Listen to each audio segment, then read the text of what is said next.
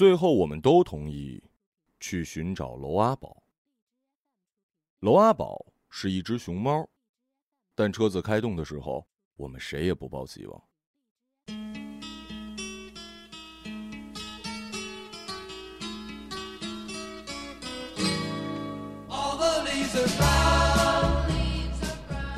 车子里在放《California Dreaming》，我把曲奇饼干推给了李小北，包装袋里的饼干屑落了一地。李小北刚想骂我，车锁咔嗒一声响了，门被狠狠拉开，许莹弯腰抬膝的大跨步，屁股一挪，哼，端坐在了后排，整个过程一气呵成，行云流水。他鞋下还裹挟着十二月末的瑟瑟冷风，寒气逼人。李小北还没说话，许莹就已经抬起手来，五指张开，中指下压，按着车载音箱冷笑一声：“哎呦，我的天哪！快别放这歌了！这种九十年代的王家卫，只有那些又没钱又喜欢装小资的女人才喜欢听呢。”刻薄的话像是刚从后宫厮杀中逃出来的似的。李小北瞅了我一眼，把音乐关了，然后问。你下飞机怎么不给我发消息啊？许莹阴阳怪气的说：“我的天哪！我一下飞机就看到无数条肉色的丝袜裤在我面前晃来晃去，我都快瞎了，还给你发消息，多待一秒我都觉得我会当场死亡。成都女性都怎么了？不穿长筒靴会死啊？肉色连裤袜是什么玩意儿？他们真的感觉不到那五厘米的厚度吗？不觉得像是一层脂肪吗？”李小北没说话，开始打方向盘。一是许莹说起话来像是诸葛连弩，实在插不上；二是李小北这条裤子下面其实也裹着一条五厘米厚的秋裤。我咬了一口曲奇，掸了掸裤子上的碎屑。许莹猛地抬起头，两道锐利的目光射向我。超越，你这嘴是漏斗做的吗？我嘿嘿一笑。许莹接着说：“小北，你怎么还跟超越在一起呢？”你看朝月都胖成啥样了，真磕碜。哼，他胖又不是今年的事儿，他去年也胖。李小北一边看后视镜，一边漫不经心的说。许莹瞪了我一眼，我讪讪的缩回了要拿第二块饼干的手，扭头对他说：“哎，你今年要跳槽了？那可不，这什么抠门公司啊？要奖金奖金没有，要年终奖年终奖指望不上。”等我拿完今年提成，立刻辞职。许英说完，大概是想到还有一些事务上的事儿没交代清楚，连忙掏出手机，哒哒哒的按键一通，像是机关枪。李小北苦笑着看了我一眼，就转过去了。我瞄了一眼顶上的后视镜，看到许莹的脸浸在屏幕的白光里，便以迅雷不及掩耳之势吃下了一块饼干。我们到店的时候，肖琛已经到了，桌上一锅牛油红汤咕嘟咕嘟冒着泡，他正往里面扔白萝卜呢。许英脱了大衣，在肖琛旁边坐下，一双黑色丝袜裹着大腿交叠，双手交叉放在腿上，左顾右盼了起来。就我们四人啊？不然呢？你觉得还有谁啊？肖琛用胳膊捅了捅许莹。我是专门从北京飞过来看你的，你怎么一点都不惊喜啊？许莹接过服务员递来的菜单，头也不抬。你是个好人，我不想伤害你。哎，有折耳根吗？怎么回事啊？你们这什么火锅店啊？折耳根都没有啊？趁着许莹火炮转向那可怜的服务员，李小北在下面给我疯狂发消息：“你快说点什么，别让许莹的话落地。”我能说什么呀？你不是情感经历丰富吗？快点，别让许英一个人疯疯癫癫的沉浸在悲伤里。他分手这事儿不是不让提吗？那你就拐着弯说呀。没折耳根就算了吧。显然是交涉失败，只能屈服了。他把菜单放在一边。哎，朝月，偷偷摸摸干嘛呢？我跟李小北同时抬起头干笑。肖琛忙出来打圆场。那那什么，那个许英先说好啊，今天不喝酒。小北肯定不喝，他得开车。朝月不会喝，就我跟你喝呢，也没啥意思。而且我还怕你喝多了吐我一身。听到这话，许莹摆弄手机的手一下停下来，往肖琛肩膀上猛捶了一下子：“你疯了吧？今天跨年，我马上就要迎接新的一年了，美好的新的一年，你不喝那是你的事儿，老娘今天得喝到疯。”说着，许莹摆手让服务员上了一扎啤酒。肖琛伸手挡住脸，冲我跟小北的方向连连摇头。菜品上了几轮，但点的分量不多，大家东一筷子西一筷子就见底儿了。肖琛还在捞锅底的残羹，许莹就已经开了两瓶酒，给自己满上一杯，又颇为热情的给我们仨各倒了半杯。这样吧，你们看，嗯，这还得好一会儿才零点，我们玩点啥吧？说着，许莹端起酒杯抿了一大口。这样吧，玩真心话大冒险，谁不说谁喝酒。反正我是喝一杯，你们呢？你们随意，但是肖琛你必须给我喝。小北没说话，肖琛转着杯子也没说，我只好摊手。那玩吧，呃，谁问？你多大了？你还要问呢？自己说吧。哎，可讲点信用啊，别说假话骗人。许英说完，就把前面的一杯酒喝见了底儿。我先来吧。我玩过最劲爆的地方，还真就是在电影院的最后一排。许莹说完，肖申就捂上了脸，低声说：“姑奶奶哟，你可小声点儿，这是火锅店，不是大保健，行吗？”不过许莹敢说是敢说，一开口就能把自己一身秘密跟抖狮子一样抖出来，我觉得有意思。竟不自觉的喝了一口酒，看小北蹙眉托腮的样子，多半是在害羞呢。肖琛揉了揉太阳穴，估计是在琢磨怎么把感情话题四两拨千斤的转移过去。最后小声嘀咕：“呃，其实，其实我，我我割过双眼皮儿。”说完，肖琛就蒙上眼，好像提前知晓我们一定会拼命打量他的眼睛。但许莹倒是挺不屑的，一脸轻蔑，又喝了一口酒。双眼皮儿，哎呦，我还以为你割过什么呢！哼。小北刚一开口，我当研究生的时候，哎哎哎，你多大了？女大学生呢？可别了吧，放过我吧，我可不想听什么校园爱情故事啊。小北只好换了一不疼不痒的。到我的时候，许莹又斜了我一眼。打量一番，然后说：“感觉你没啥可说的，看着像个处男。除非你告诉我你十六岁就开始始乱终弃人家姑娘，不然你说啥我都会骂你的。”我硬生生把话给憋了回去，举起酒杯喝了一口。许莹哼了一声，脸上渐渐显出得意的表情。后来我们又说了几轮，小北没什么秘密，我又擅长打哈哈，只有肖琛一个人上钩，拍案而起，和许莹对呛起来。两个人面红耳赤的样子，就像是菜市场里为了一根小青菜而大打出手的中年妇女。肖琛跟许莹杠上了，所以没仔细观察，但小北却暗地里指了指许莹。不管我们谁说，不管我们说的是真还是假，许莹都会喝酒。他根本不是想跟我们玩点什么打发时间，他只是想找一个拙劣的借口喝酒而已。许莹的酒量其实算不错的。按说这几杯酒喝不倒他，但如果是他诚心想喝醉，喝几杯都是幌子。三瓶啤酒下肚，许莹面颊酡红，不管我们仨说什么，他都能反驳回来，而且是越战越勇。直到最后，我们都觉得许莹说的话有一些过分刻薄尖酸了。如果再下去一分，等他醒了之后可能会后悔。于是我们纷纷住了口。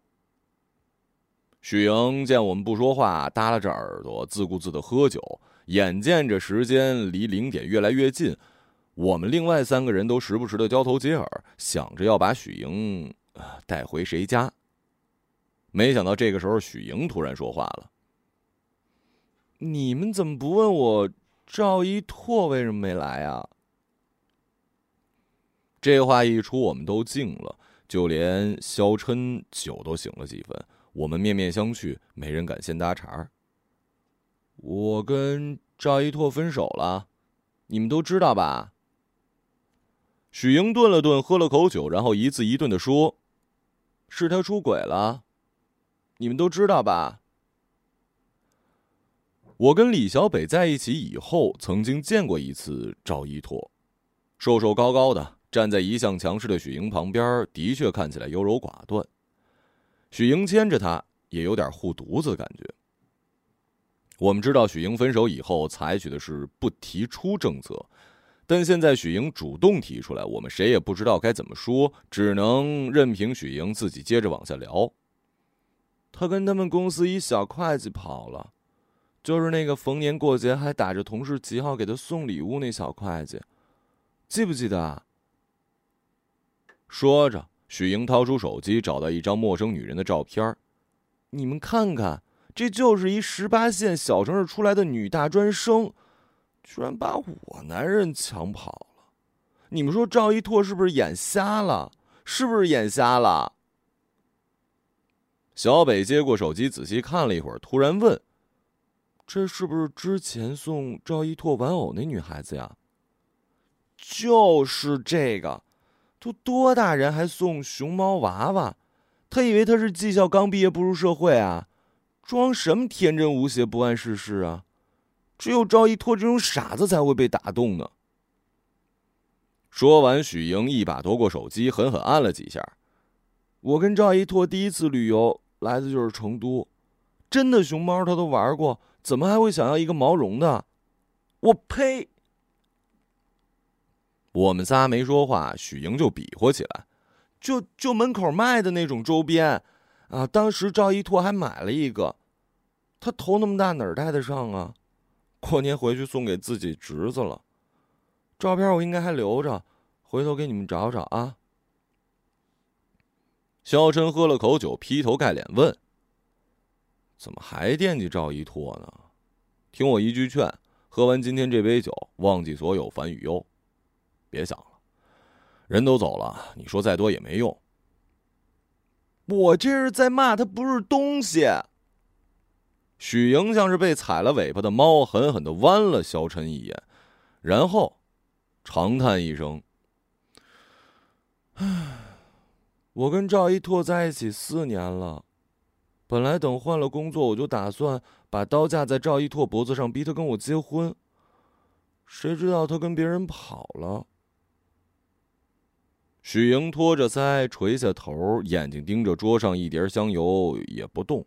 小北在下面拽着我的衣袖，给我使眼色。碍着许莹就在面前，我不好说话，只能拼命的挤眉弄眼。这个时候，许莹猛地抬起头，一双筷子打在铜锅上。你们两个别在老娘面前打情骂俏了。我和小北被吓得顿时噤了声。肖琛夹了一筷子花生米往嘴里送，正要劝许晴喝点热水，突然，隔壁桌爆发出一阵欢呼声。我下意识看了一眼手表，不偏不倚，正好指向零点。新年快乐，新年快乐！今年你会找到更好的。来来，大家碰个杯吧。肖琛拍了拍许莹的肩：“今儿我们下半夜就不喝了，待会儿回去睡个觉，明天出去走走。”小北举着一杯酸梅汤，咕噜咕噜喝完，转身展开羽绒服，打算先去开车。结果这时候许莹忽然站起来，眼睛熠熠发光：“ 我要去偷那只熊猫。”小北开车，我坐副驾驶，肖琛在后面安抚许莹。红绿灯前掉头，导航终点是熊猫大道。两个小时前，我们还坐在火锅店，试图让许莹明白这是一件犯法的事儿，最后一个个被许莹教育了一顿。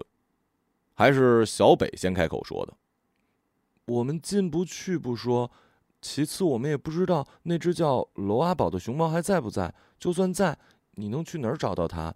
繁育基地那么大。”他不可能不在，我记得罗阿宝在哪个区，怎么可能翻不进去呢？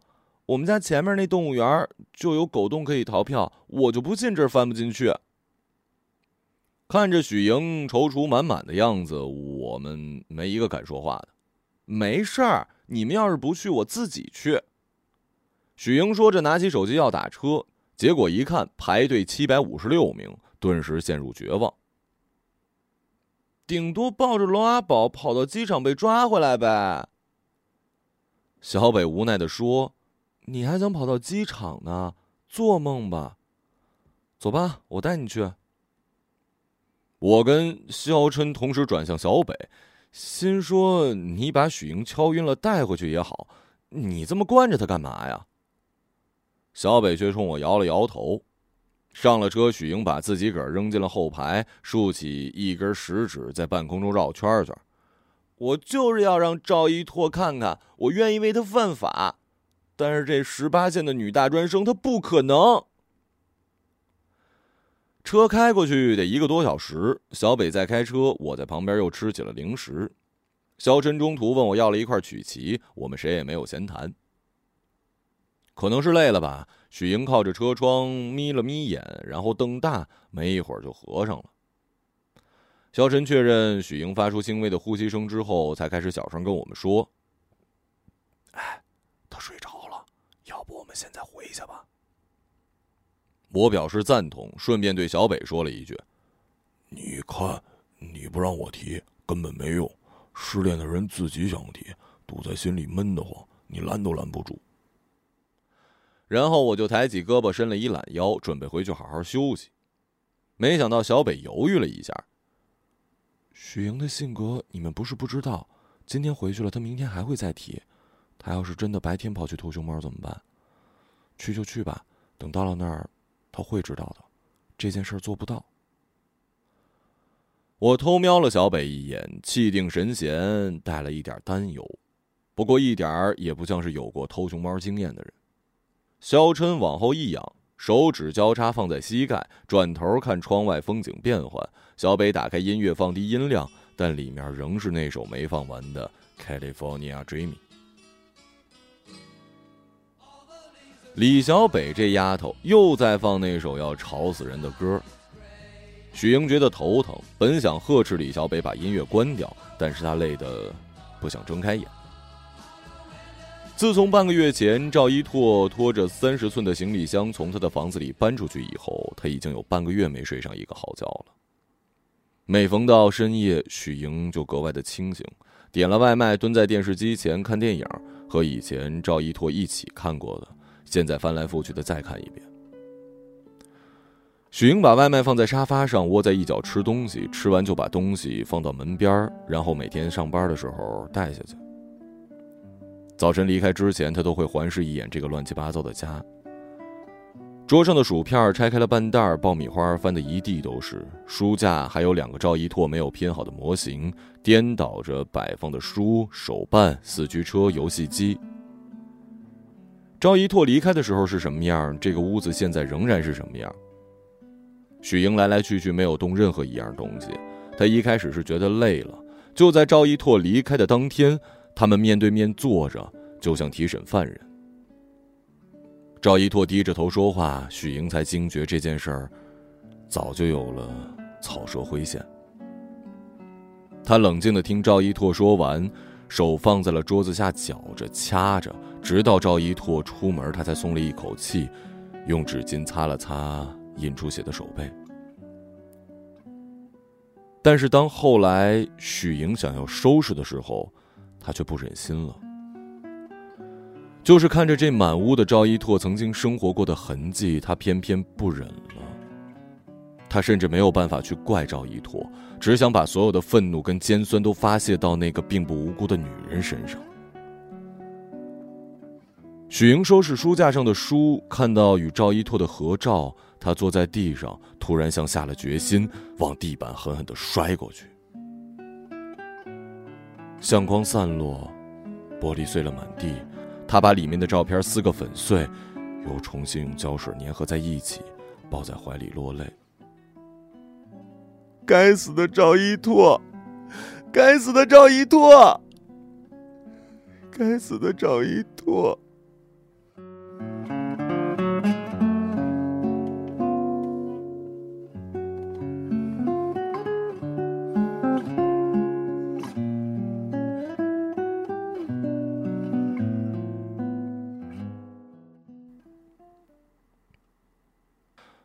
该死的公交车司机！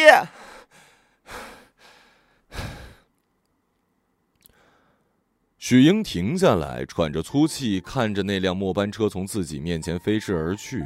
为了方便自己赶车，他还解开了大衣，放下围巾。现在站在寒风中的样子，就像是一个瑟瑟发抖的拾荒者。当务之急是想想怎么回去。许英沮丧的往回走，一到年关，北京就冷得不像话。他快步回到公司，但是加班之后只有二十四小时麦当劳在楼下等着他。要了一杯热咖啡，看着周遭的人越来越少。两天前还骂自己出租房小，房东还不停涨租，现在只觉得有个暖气可以待的地方就是温暖的家了。人呐，果然不应该太贪心的。这么晚了，这么偏的园区也不知道什么时候能打到车。为了两百块的加班费，真的太傻了。说着，许莹垂下眼帘，看了一眼手机，手机右上角的红色电量警报。这该死的手机，过完年就换了它。今早一拿出来，它竟然给我直接黑屏了。许莹气呼呼的熄灭了屏幕，保住了最后那点电，然后像是听到什么一般，抬头望向了空中落下的雪花。雪花落在树上、地上，簌簌响动，像白色的蝴蝶。什么情况？下雪了！坐在另一个角落的赵一拓突然叫了起来：“早知道就听天气预报带个伞了。”许莹扫了一圈周围，除了那个在原地跳踢踏舞取暖的店员之外，整个店里只剩下赵一拓跟他俩了。你是我们楼上公司的是不是？哎，你怎么不回家呀？这晚上打不到车。你有人来接啊？赵一拓转向他，关你什么事儿啊？管好你自己吧啊！赵一拓没死心，端着餐盘坐在了许莹这桌。哎，我买了一翅桶，吃不完，你吃不吃啊？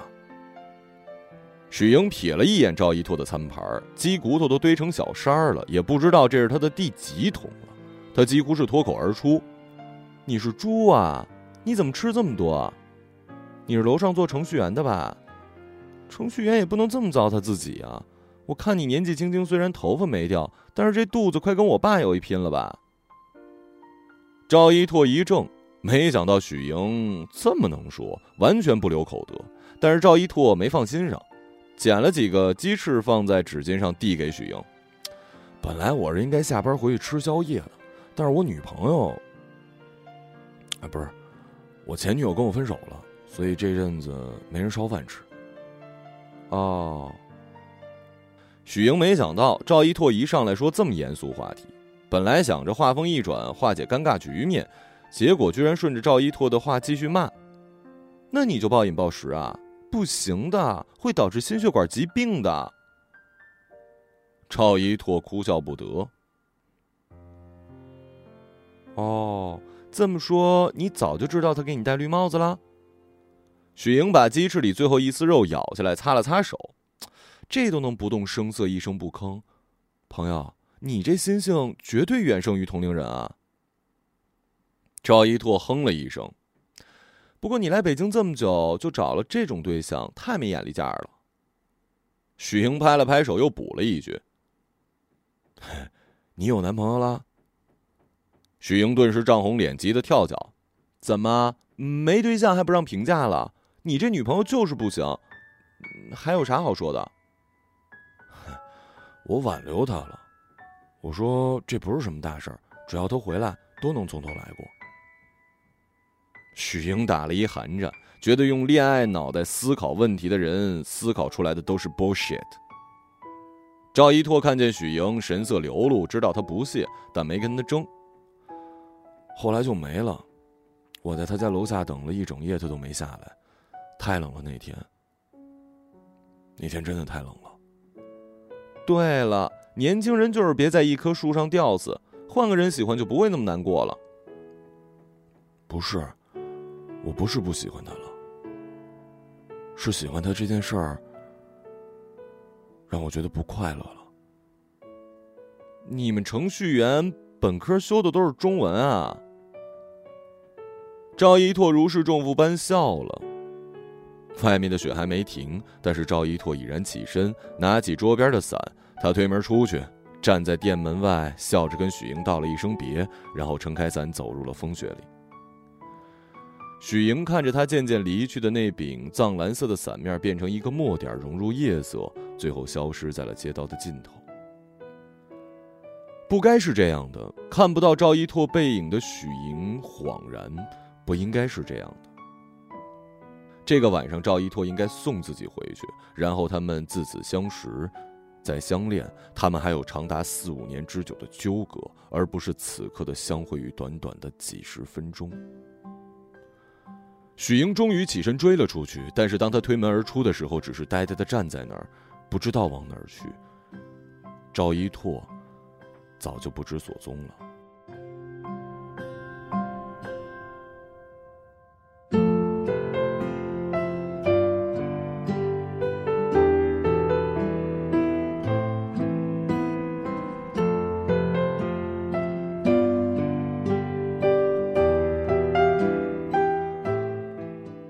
车！停车！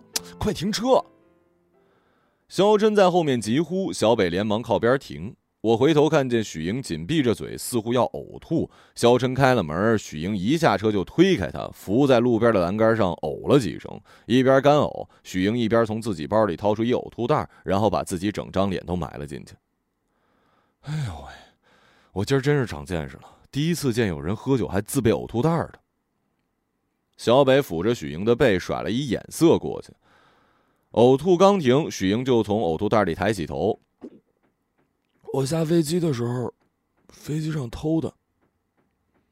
他不动声色的拨开小北的手，往前走了几步，然后一个趔趄跌在地上。我们所有人都想上前扶他，但是许莹背对着我们摆了摆手，试图撑着栏杆站起来，但是失败了。于是他只好把自己往边上挪了挪。许阳，起来吧，地上冷。小北去拉许莹的胳膊，但是又被许莹给拨开了。小北，你说为什么是我呀？为什么是我呀？我看过好多人分手，但都觉得不会轮到我头上，可偏偏就是我。我做过什么坏事？为什么偏偏是我呀？为什么偏偏是我呀？我到底做了什么呀？我，那我就再不要脸一回。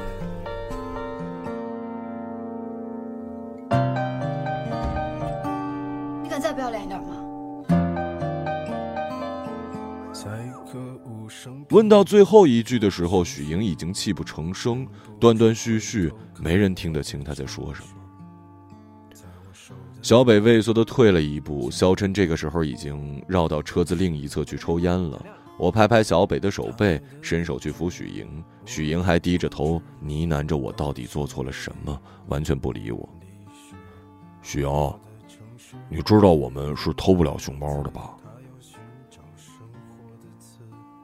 所以，我们也没有办法让赵一拓回来。没有办法。嗯，你们在一起，你没错；你们分手，你没错；你还喜欢他，你也没错。喜欢本就是一个漫长的、充满了惯性的过程，它不会因为你一时的念头而停下，不会因为某个人的离去而消失。事实上，它是长久的存在着。可是现在。喜欢他这件事儿，让我非常、非常、非常的难过。许莹突然这么说，那一刻，许莹好像想起了以前赵一拓曾经说过的“不快乐到底是什么”。喜欢本身与喜欢这件事儿是不一样的。小北快步向前搀住许莹，我绕到肖琛旁边，他递了一支烟给我。劝好了，没有。他这一刻想通了，明早起来依旧会难过，但愈合本就是一个不停揭自己伤疤的过程，痛归痛，终究会好的。因为疼痛是人类最能够忍受的感觉。我小手、我小腿和手臂上有很多大大小小的疤痕，或深或浅，都是小时候调皮留下来的。本来它们可以顺利长好，生出新的皮肤，但是我却很喜欢揭开我自己的家。对我而言，漫长的恢复过程中，藏匿在结痂下一阵阵如针刺般的瘙痒，比痂撕开血肉时的疼痛来得更加无法忍受，所以，疤就这么落下了。感情也是如此，许英仍然会痛，知痛，因为痛而流泪，但他最后也会愈合的。这是个很久远的事，在歌舞升平的城市，在我手的将要丢失。一生中可以喜欢很多人，但心疼的只有一个。一个朗读者，马晓成。